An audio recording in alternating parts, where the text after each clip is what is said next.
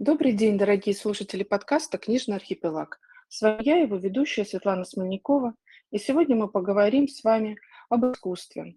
Мы начинаем цикл встреч, посвященных русскому искусству и музеям. Может быть, вы уже знаете, но в феврале в нашем издательстве выйдет книга Юлии Кузнецовой «Коля в Третьяковской галерее». И с помощью этой книги вы сможете прогуляться по залам галереи, узнать больше о художниках и картинах. И, конечно, нам бы хотелось, чтобы ваше знакомство с искусством не ограничивалось одной лишь книгой или одним походом в музей.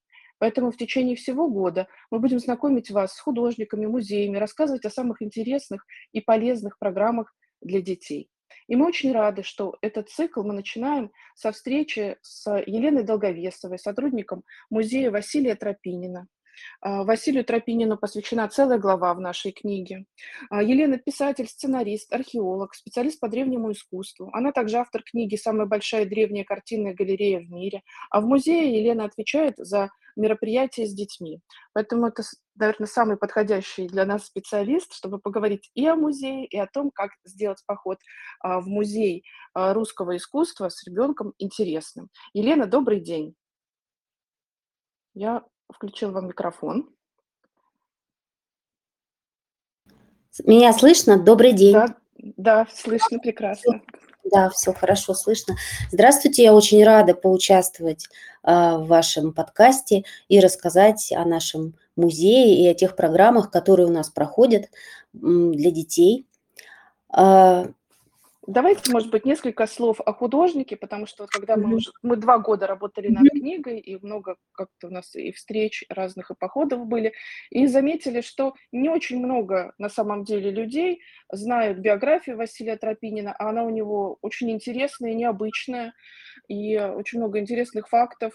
И когда ты уже знаешь что биографию, и на картины смотришь несколько иначе, более внимательно. И мне кажется, что это тот случай, когда личность художника очень важна, а, когда ты рассказываешь ребенку о картинах. Да, конечно. Тем более, что э, биография Василия Андреевича, она уникальная. На самом деле это удивительный человек, чей путь был в художнике довольно сложным. А, я всегда думаю, как рассказать, как объяснить детям, что такое быть крепостным. Ну, на самом деле пытаюсь всегда объяснить просто, что это человек, который полностью принадлежал другому человеку, то есть своему хозяину. Он не мог никуда уйти и уехать, он должен был делать то, что говорит ему хозяин. И этот человек, хозяин, полностью распоряжался его судьбой, его жизнью, его личной жизнью. И Василий Андреевич Тропинин был вот таким крепостным человеком. Он родился в семье тоже крепостного, отпущенного на волю, а, который остался э, в семье графа Антона Сергеевича Миниха, потому что его жена и сын оставались крепостными. А, да, и это такая довольно часто случающаяся история, потому что ведь и Тропинин, да, когда получил вольную, семья его тоже осталась да. крепостными. То есть это такой да, тр- да, трагичный да. такой срез еще один. Да, это очень как бы трагичная история. И насчет места и времени рождения Василия Андреевича есть расхождение, но не знаю, настолько ли это важно. В принципе, у нас в музее принято, что родился, он считает, что Василий Андреевич родился в 1780 году в селе Карпово, Новгородской губернии.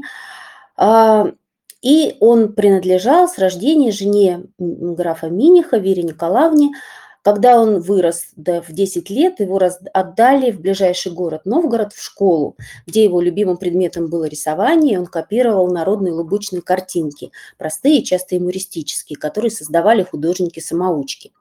В школе Василий проучился где-то два года, и ему пришлось вернуться в господский дом, чтобы служить своим хозяевам. Но Василий имел характер добрый, покладистый и без жалоб принимал то, что приготовила ему судьба, а жилось ему не настолько хорошо, потому что, в отличие от других крепостных, он прислуживал именно в доме и считался из-за этого счастливым. И вряд ли его положение было, конечно, счастьем, а, но иногда, когда хозяев не было дома, он прибирался в комнатах господ и срисовывал картины, которые там находились. Но его рисунки не принимали всерьез, дети над ним смеялись, а взрослые считали это бесполезным чудачеством.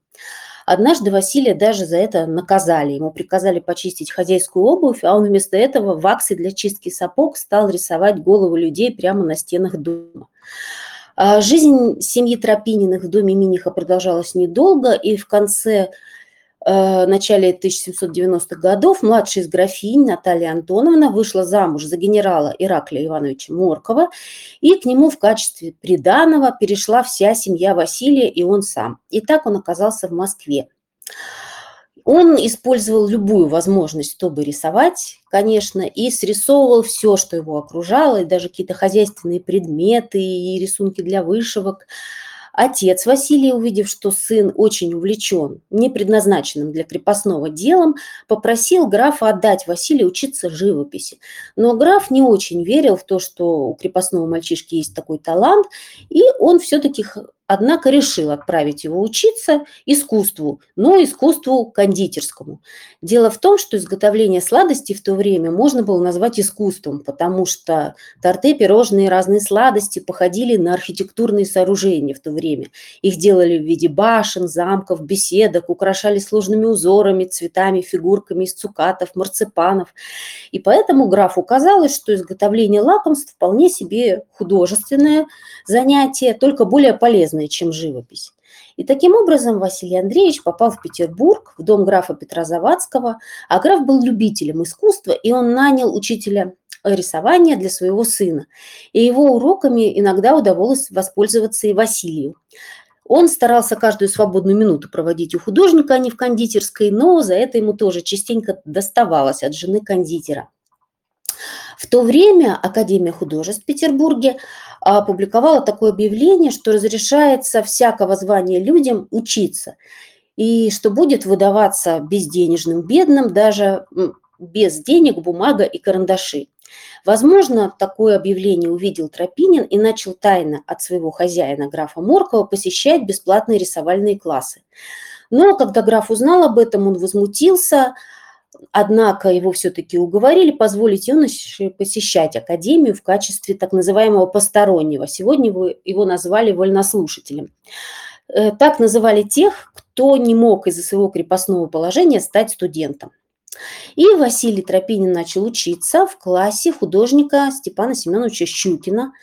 В силу своего доброго и дружелюбного характера он быстро подружился с лучшими учениками Академии, среди которых были в том числе Арест Кипренский и Сильвестр Щедрин. В начале обучения на самом деле э, Тропинин уступал в своем мастерстве другим ученикам, но он был очень трудолюбив, упорен, точен в своих работах, и его желание стать художником крепло с каждым днем. И ежегодно в Академии проводились выставки произведений профессоров, академиков и учеников. И посторонние также могли выставлять свои работы. И со временем Тропинин тоже начал получать медали за свои рисунки с оригиналов. И на выставке 1804 года его картина «Мальчик, тоскующий об умершей своей птичке» привлекла внимание зрителей и произвела впечатление на саму императрицу Елизавету Алексеевну. А сюжет Василий позаимствовал у популярного в России художника, поклонником которого он тоже был, Жан-Батиста Грёза. После этого успеха Василий думал, что, ну, не только думал, многие думали, что он получит свободу, и многие известные люди собирались хлопотать у графа Моркова о свободе Тропинина. Но случилось так, что сам учитель Тропинина, который Степан Щукин, у которого юноша осваивал секреты мастерства, готовил ему холсты, растирал краски. И от него Василий взял очень много, скажем, гамму оливково-зеленых, коричневых и золотистых тонов, от которые отличают большинство его собственных произведений, а также умение достигать законченности в деталях. Но их отношения, к сожалению, не были дружескими. И сложно сказать, по каким причинам, но узнав о том, что Академия собирается просить графа освободить Тропинина, он сообщил об этом графу Моркову и попросил поскорее забрать своего крепостного. А граф был достаточно упрямым человеком и очень не хотел лишаться своей собственности. Поэтому Василию не удалось закончить образование, и после пяти лет в академии он вернулся к графу в услужение и оказался в деревне Кукавка на Украине. Здесь ему пришлось быть и поваром, и поваром, кондитером, слугой, красить колодцы, заниматься разными домашними делами. Однако вместе с тем он учил рисовать графских детей, продолжал рисовать сам, и немало гостей графа и само семейство графа было запечатлено на портретах и рисунках Василия Андреевича. А, и он даже стал на какое-то время архитектором. Ему поручено было построить церковь в селе Кукавка и написать иконы для нее. И здесь же, в этом селе, Василий встретил свою любовь, Анну Ивановну Катину. И здесь тоже вот трагическая история случилась, потому что Анна Ивановна была свободной. А выходя замуж за Тропинина, она становилась крепостной. И это был, конечно, очень нелегкий выбор для влюбленной девушки, но Анна приносит эту жертву, и они, Тропинин и Анна, обвенчались в 1807 году в церкви, которая была построена и расписана самим Василием. И местный батюшка благословил молодых написанным Василием же иконой. А в 1809 году у пары родился сын Арсений, который тоже в будущем стал художником. А, этот брак был счастливым и долгим. Вместе Анна и Василий прожили почти 50 лет. А, но тут у них тоже были, конечно, сложности в личной жизни, в том смысле, что их сын Арсений в детском возрасте переболел менингитом, и определенные последствия остались у него на всю жизнь. И это была ну, большая трагедия для Василия Андреевича и его жены. Тем не менее, он вырос, стал художником, прожил довольно долгую жизнь. А художник часто бывал в Москве, тем не менее, несмотря на то, что он был как бы заточен в селе Кукавка, он выполнял поручения графа. Здесь он посещал и галереи, и храмы, встречался с художниками, с которыми был уже знаком, и не расставался с карандашом и блокнотом. И у него была так называемая книга прихода и расхода, выданная ему для хозяйственных записей. Однако в ней бумага была очень хороша для рисунков, и поэтому Вместо записи Василий заполнял ее набросками, копиями и эскизами. Книга служила ему многие годы, он поворачивал ее так и эдак, часто пропускал страницы, возвращался с них позже, заполнял ее фигурами людей, пейзажами, набросками, копиями рисунков других художников – После 1812 года иностранные живописцы в Москве стали редкостью, у Тропинина появилось много заказчиков портретов. Купцов, дворян, поэтов, историков, в частности Карамзина, кого он только не перерисовал. Их привлекала очень свойственная именно Тропинину человечная манера письма. Его персонажи наделялись достоинством, каким-то излучали будто какой-то внутренний свет, спокойствие и гармонию. А, и слава о художнике распространилась по всей Москве. Графу Моркову это очень льстило, и, в принципе, он не мешал Тропинину выполнять какие-то сторонние заказы. Тропинин был, стал интересен именно как художник-портретист, потому что ему было очень интересен внутренний мир человека. Он сам был человек добрый, мягкий и отзывчивый, и не привык роптать на судьбу, и находил хорошее в окружающем мире и в людях – и ему не свойственны были, в общем, гордыни и тщеславие, при этом он обладал, по мнению людей, знавших его, сильным характером, верил в лучшее, и благодаря этому ему удалось сохранить, несмотря на судьбу крепостного, сохранить свой такой внутренний дух, не сломаться, не озлобиться и в конце концов стать знаменитым художником и свободным человеком. После 1821 года семейство Морковых переселилось в Москву, и вместе с ними и Тропинин.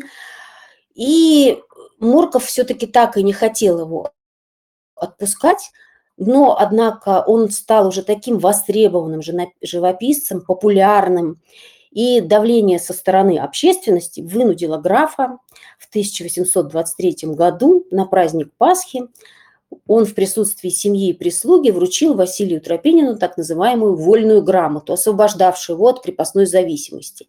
Но граф, тем не менее, был упорен до самого конца, и жена Тропинина и его сын Арсений не получили вольную грамоту сразу в 23 году, а получили только в 28 или 29 годах свободу.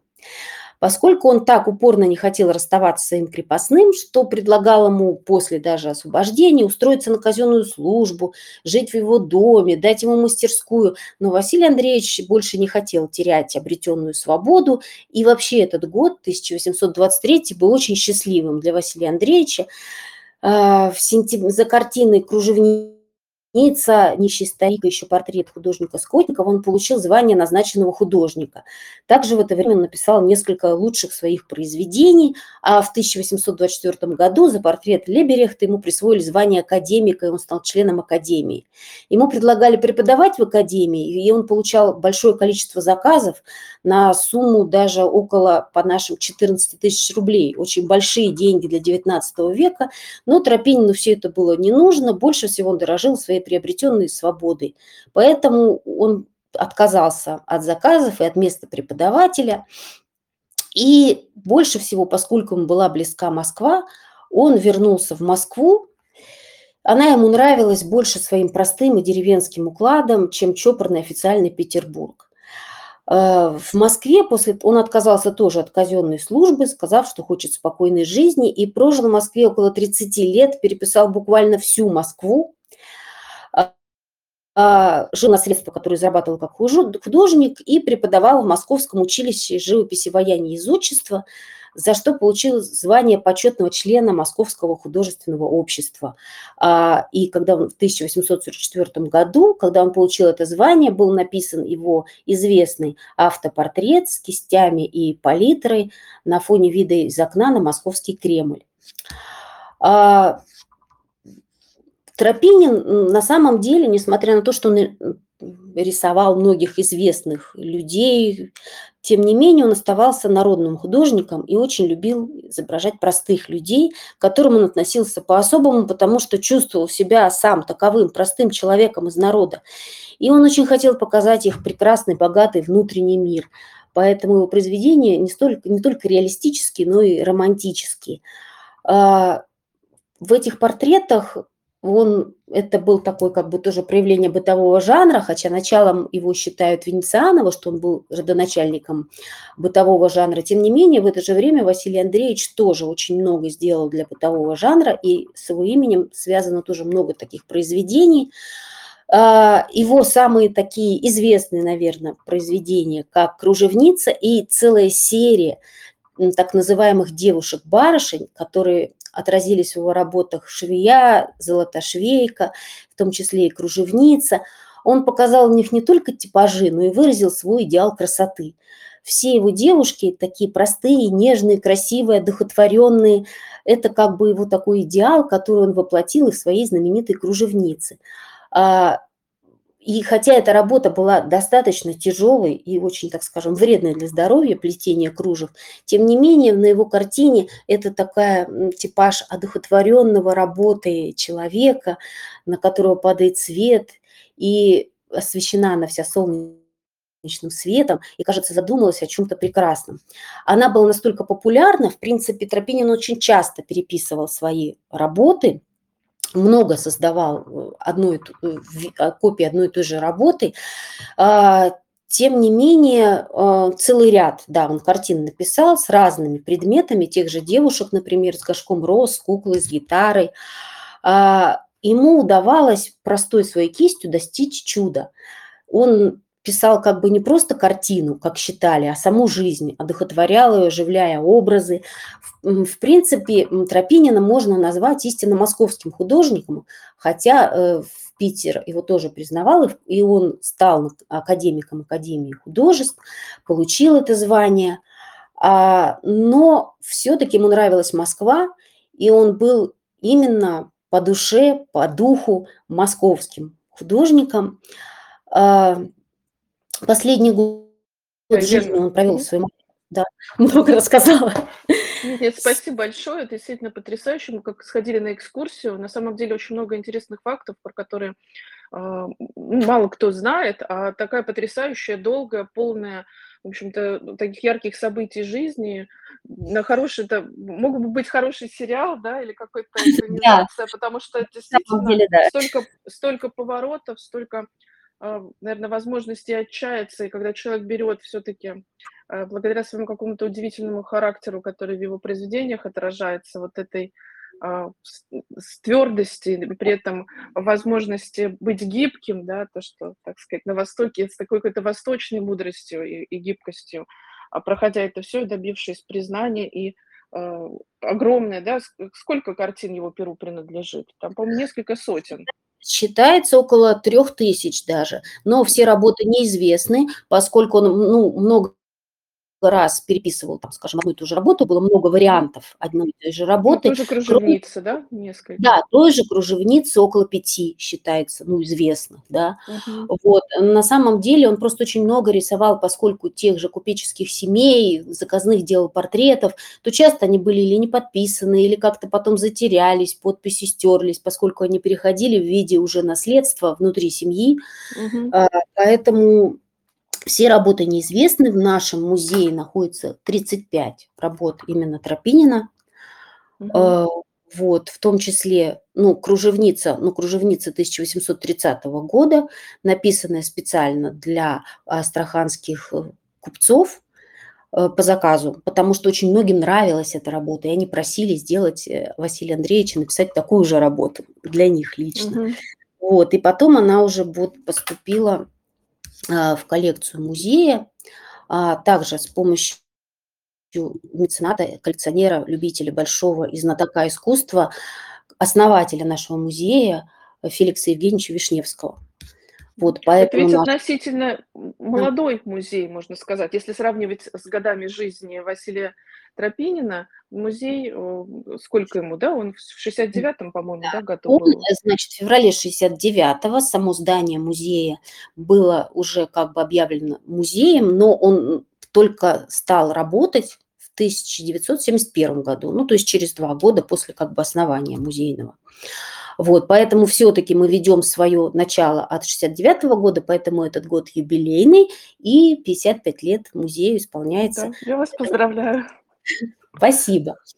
Вот. Но сначала он был музеем, как бы филиалом музея, Останкинского музея-усадьбы, а с 91 года это самостоятельный музей Тропинина и художников его времени московских.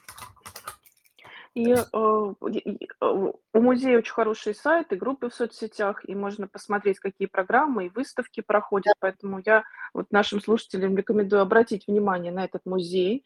И, э, Елена как раз отвечает за программы детские, и поэтому мы вас попросим сейчас рассказать, э, почему этот музей подходит для посещения с детьми, а, какие программы. Ну, давайте вот как бы поч почему как раз в таком виде, может быть, с Василия Тропинина, а, это хороший способ начать знакомство с русским искусством, потому что многих родителей как-то немножко пугает, вот и даже там поход в Третьяковку один раз сходит, и все, а дальше как вот, а, как, что рассказывать, как об, об искусстве говорить, о картинах говорить, а, ну, нужна какая-то подсказка, какая-то опора.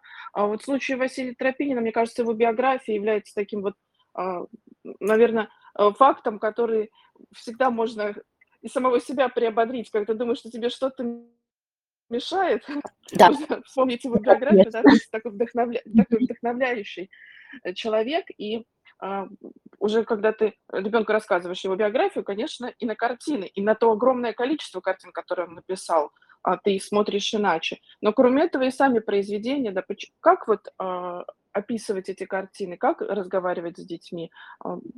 Расскажите нам, пожалуйста. Ну, я бы сказала так, что наш музей, на мой взгляд, больше всего подходит для посещения с детьми. Почему? Потому что он маленький, камерный. У нас, э, всего 6 небольших залов, и поэтому ребенок не утомится, обойдя их. Вот. И, э, что касается, э, выставок, то у нас сейчас нет постоянной как бы экспозиции, а выставки меняются, они всё время разные в разных залах. А, но сейчас тоже на выставке "Учитель-ученик", которая проходит есть всё равно картины Тропинина, вот его автопортреты, кружевница. И я бы сказала, что если посещать наш музей, то можно начать действительно с рассказов о Василии Андреевиче, о том, что вот у человека, который хотел рисовать, был чем-то увлечен, была вот такая непростая история, но он не сдался, не разозлился на весь мир, а продолжал упорно делать свое дело. В принципе, да, на мой взгляд, с рассказа о его биографии, какой-то простой, поэтому, в общем, у меня, была идея соз создания, как бы написания небольшой для детей прям книги о биографии Тропинина в такой форме, чтобы они прочувствовали, поняли, осознали, насколько путь человека может быть сложен и насколько удачный, тем не менее, несмотря ни на какие обстоятельства. И в данном случае вот его биография, она может приблизить, э, чтобы детям было интересно всегда, на мой взгляд, картины или какие-то истории, то нужно так, чтобы они восприняли это как не нечто отстраненное, абстрактное, совершенно не имеющее отношения к их сегодняшней жизни, а поняли, что это был такой же человек, был такой же ребенок, такой же мальчик, Василий, который чего-то в жизни хотел, и его жизнь была очень непростой и достаточно трагичной временами. Вот, поэтому я бы начала с биографии, начала бы с рассказа о каком-нибудь интересном произведении, когда вот у нас именно проходит больше картин Тропинина есть в залах, то у нас есть многие, как бы там детские вот портреты, например, портрет девочки с собачкой, мне самой он очень нравится. Это по мотивам картины Жан-Батиста Грёза создал Василий Андреевич эту картину, и она очень душевная, очень такая живая, и я бы сказала, даже в каком-то виде достаточно современная. То есть она, в принципе, отражает внутренний мир ребенка э, любого, можно сказать, временной эпохи, такой светлый, чистый, полный мечты, надежды на что-то прекрасное в будущем. Поэтому я бы, наверное, что-то показала ребенку, рассказала о Тропининой, что-то показала из каких-то его картин, которые были бы наиболее в чем-то интересным, может быть в данном случае, вот, например, детская, или э, обратила также внимание на некие детали исторические, интересные, которые есть на картинах, поскольку часто дети, они просто смотрят не на всю картину, а выискивают в них какие-то интересные моменты. Например, поинтересовалась бы и сама обсудила с ребенком вопрос, э, чем же работает кружевница, с помощью каких инструментов она на самом деле плетет эти кружева. Или, например, на автопортрете Тропинина, как они думают, что означает вот этот странный предмет, похожий на трость, на самом деле он называется муштабель. Как они могут предположить, для чего он использовался? Художник держит его вот в в правой руке. Вот. То есть вот какие-то такие вопросы, загадки бы им задала. И, на мой взгляд, вообще, в принципе, посещение из музея именно изобразительных искусств я бы посоветовала делать родителям с детьми и семьям.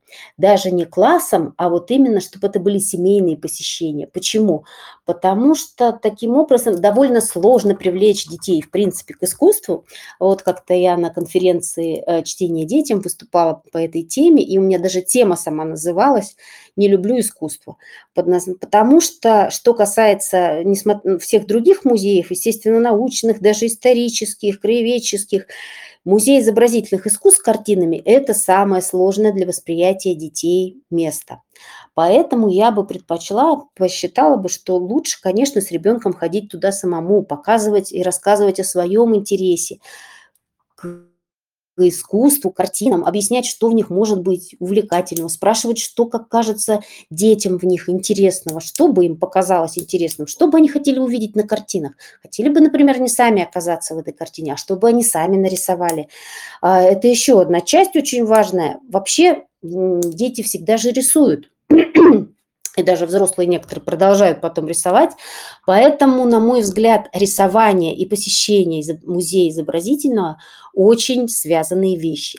Поэтому у нас, в принципе, детские программы, они построены на том, что мы рассказываем о выставке, о каких-то экспонатах конкретных, и потом устраиваем мастер-класс, например, чтобы изобразить или создать именно вот что-то по мотивам этого экспоната конкретного, который мы выбрали. А, поэтому у нас вот была, например, детская программа крошечной выставки, там были различные миниатюрные изображения, микромозаика, изделия из бисера, из, вырезанные из кости, а, медальоны с миниатюрными портретами. То есть очень интересная была такая выставка, и мы брали какой-то конкретный предмет. Например, мы брали буквицу, то есть с чего началась книжная миниатюра, то есть у нас тоже была mm-hmm. старинная книга, а, и все началось-то с буквицы, все миниатюры, то есть с миниатюры в книге. А потом слово миниатюра стало более широко распространено, оно уже перекочевало в изобразительное, в прикладное искусство и в литературу тоже. А, и вот мы нач- сделали такой мастер-класс по изображению буквиц. И это сначала при этом рассказав детям, что это такое, зачем, показав на выставке древнюю книгу. Вот, э, и потом мы сами рисовали эти буквицы, украшали их буквы своего имени. А, потом делали класс такой же по микромозаике, рассказав и показав все сначала детям. То есть вот эта взаимосвязь того, что ты видишь, что сделали какие-то другие люди, и того, что ты сам создаешь, на мой взгляд, очень важно. Вообще, может быть, даже первостепенное восприятие изобразительного искусства, на мой взгляд.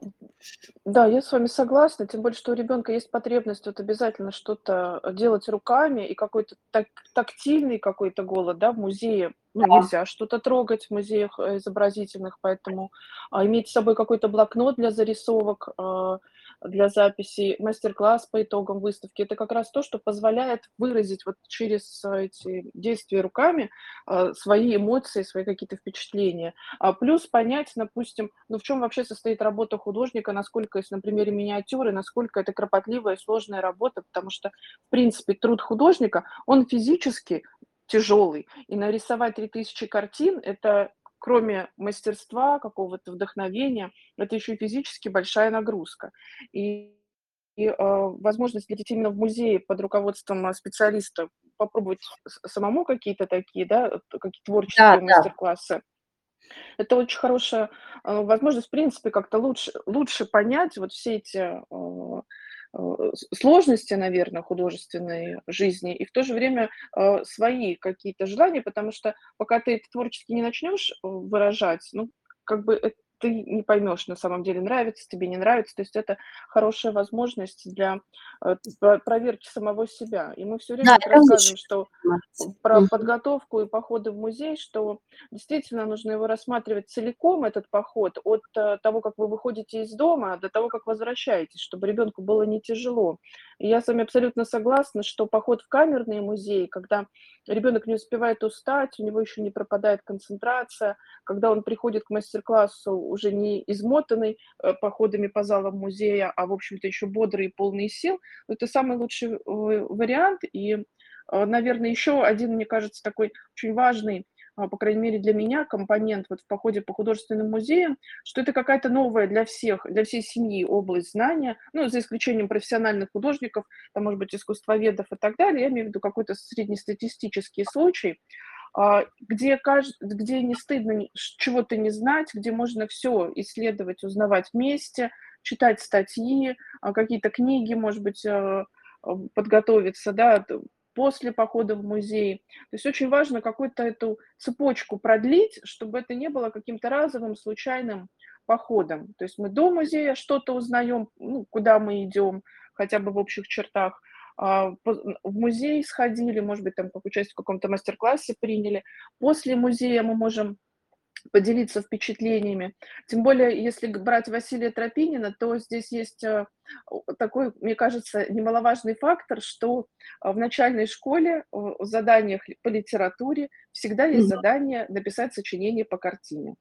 То есть да. клубница, и э, как бы, э, если, как говорится, вы как родители раздумываете, пойти в такой музей или нет, то можно сказать, это ваш вклад в э, образование. образование в образовании да. ребенка, в том, чтобы помочь ему подготовиться к такого рода сочинению, это, на мой взгляд, это вообще одно из самых сложных видов сочинений, потому что, ну, вообще описательное сочинение само по себе достаточно сложное. И мы видим, в принципе, мастерство писателя по описанию пейзажей. Может быть, ну, не всем это интересно, но вот тем, кто а, любит, допустим, описание природы, ты видишь, насколько вообще это сложно а, описать так, чтобы ты как будто увидел своими глазами. И вот написать такое сочинение по картине, что когда ты смотришь, ну, ты вроде, ну, увидел картину, увидел, да, а вот попробуй расскажи, что ты увидел тому, кто не видит сейчас эту картину.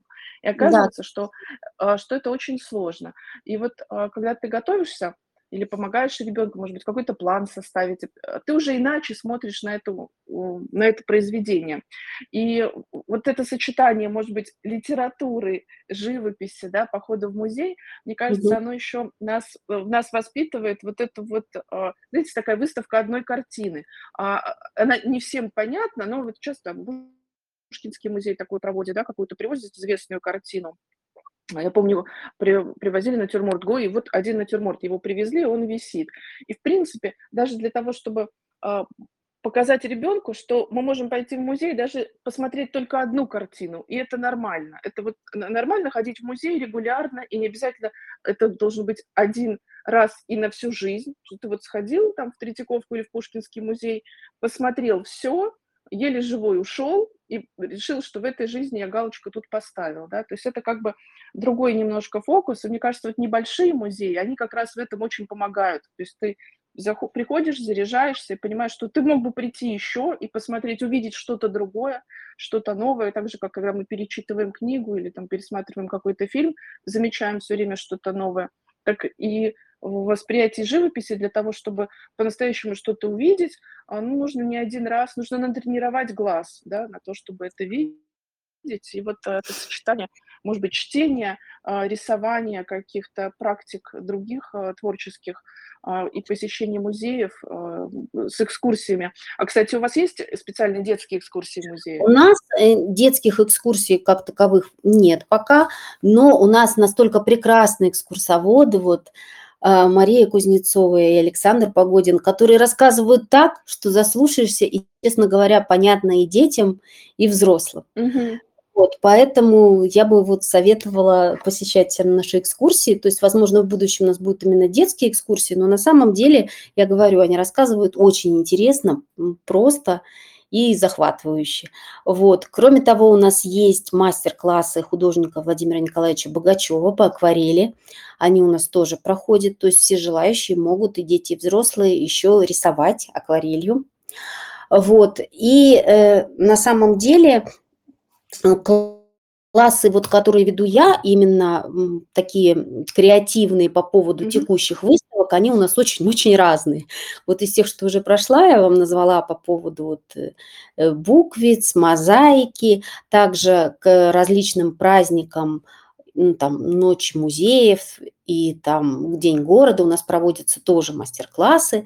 А, например, делали там открытки в технике поп-ап, очень такие красивые.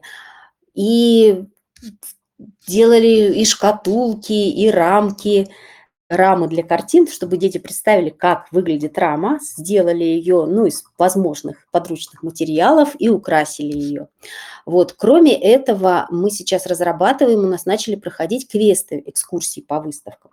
Вот по выставке «Учитель-ученик» у нас проходит, и сейчас проходит квест для школьников, чтобы познакомиться с преемственностью художников, то есть как один художник был сначала учеником кого-то, потом сам становился учителем. И это связано с двумя э, крупными русскими школами а, Санкт-Петербургской академии художеств и Московской школы э, художественной живописи «Вояние из отчества». Вот, вот такой проходит квест для школьников, а также сейчас у нас есть выставка из усадьбы Абрамцева, очень интересная, где есть и известная всем Аленушка, и макет избушки Бабы-Яги, привезены нам. И у нас новогодний такой квест по ней проходил «Спасти Снегурочку», с помощью которого можно было как познакомиться с экспонатами, так и, в общем, провести, пройти веселую игру и найти разных персонажей сказочных на выставке. Вот, то есть вот такие у нас еще форматы есть, а причем мы Да, стараемся... кстати, под подумала, что как раз картины Тропинина, а, идеальны для каких-то вот таких квестов. Мгм. я как-то видела такой пример, а, в Италии в одном музее. То есть, э, там не было детских экскурсий, там просто были специальные такие, а, ну, как бы на бумаге, на самом деле, этот квест, который ты можешь взять, и там, ну, дано найдите э, там. Здесь, наверно, похоже на то, что у нас вот, а, в музее парке усадьбы Олимпиада, да, когда, Да, да, а, да, для да. совсем для совсем маленьких. То есть там постарше класс, там уже посерьезнее немножко задание, а вот для маленьких найди птичку, да, найди там, кто изображен, кто выглядывает из кармана. То есть вот какие-то такие, а, задания, которые позволяют сфокусироваться и, может быть, упомянуть самые важные детали, которые указывают, например, на профессию, да, или на возраст, или на эпоху историческую. То есть, Да, э, в этом смысле помогает. картины Тропинина очень хорошо, э, ложатся вот в такие, квесты. Ну и как, э, и для сочинения они поэтому очень хорошо подходят, потому что там есть несколько планов, которые можно, да, там исторический, личный, профи по профессии поговорить. То есть там есть материал, который можно описывать. Ну, здорово, что у вас вот такие тоже квесты есть, потому что мне по моему опыту, а, такому большому похода в музей с детьми, а, ну, квесты, особенно когда идет команда, да, то есть несколько детей, Да, да. это их, конечно, очень захватывает. Они, э, как бы,